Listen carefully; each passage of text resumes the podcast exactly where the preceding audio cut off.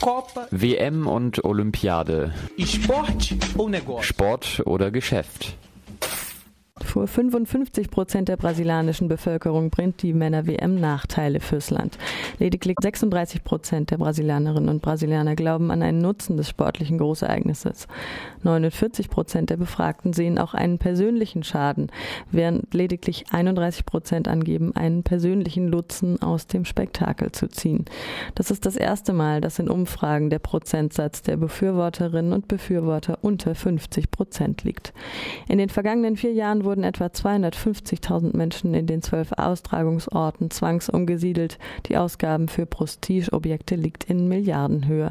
Damit werden während der WM-Saison in Brasilien Grundrechte wie das Recht auf Streik und Protest, das Recht auf Arbeit und die Unverletzlichkeit der Wohnung verletzt.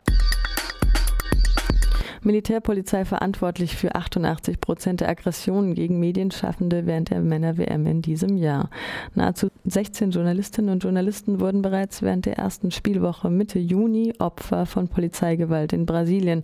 Das meldet die Interamerikanische Gesellschaft der Printmedien SIP. Der Beauftragte für Meinungsfreiheit bedauert die Zahlen selbst mit den Sicherheitsvorkehrungen, die von Medieninstitutionen umgesetzt werden und dem offiziellen Aufruf gegenüber Medienschaffenden nicht gewalttätig zu werden, waren 178 Journalistinnen und Journalisten seit Mai 2013 Opfer von 190 Verhaftungen und Polizeigewalt.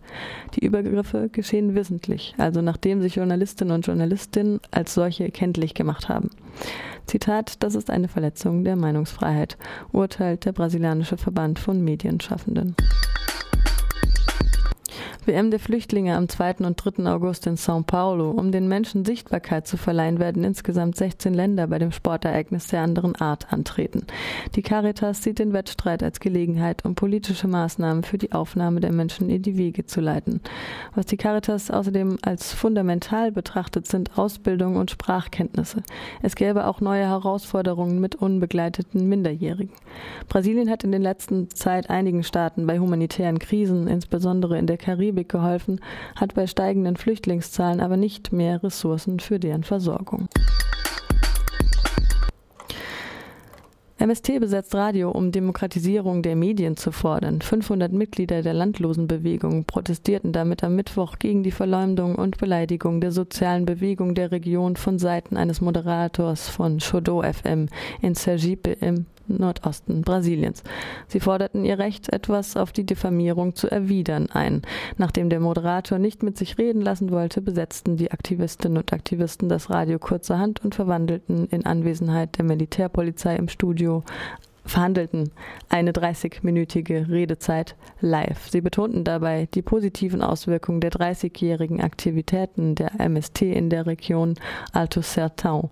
Sie konnten die ehemals monopolisierten Grundstücke in den Händen von Großgrundbesitzern zu einer Einnahmequelle für tausende Familien machen, die auch zur wirtschaftlichen Entwicklung der Region beiträgt. Die tagesaktuelle Sendung Journal da Chaudot behandelt Fragen von Kampf um Land und Wohnen seit langer Zeit auf inkorrekte und vorurteilsgeladene aufgeladene Art und Weise, bezeichnet Landarbeiterinnen und Landarbeiter sogar als Gesindel. Die systematische Diskriminierung der sozialen Bewegung bei Shodo FM ist der Meinung von MST nach eine Folge der Ballung von Medien in den Händen weniger reicher Familien und politischer Gruppen.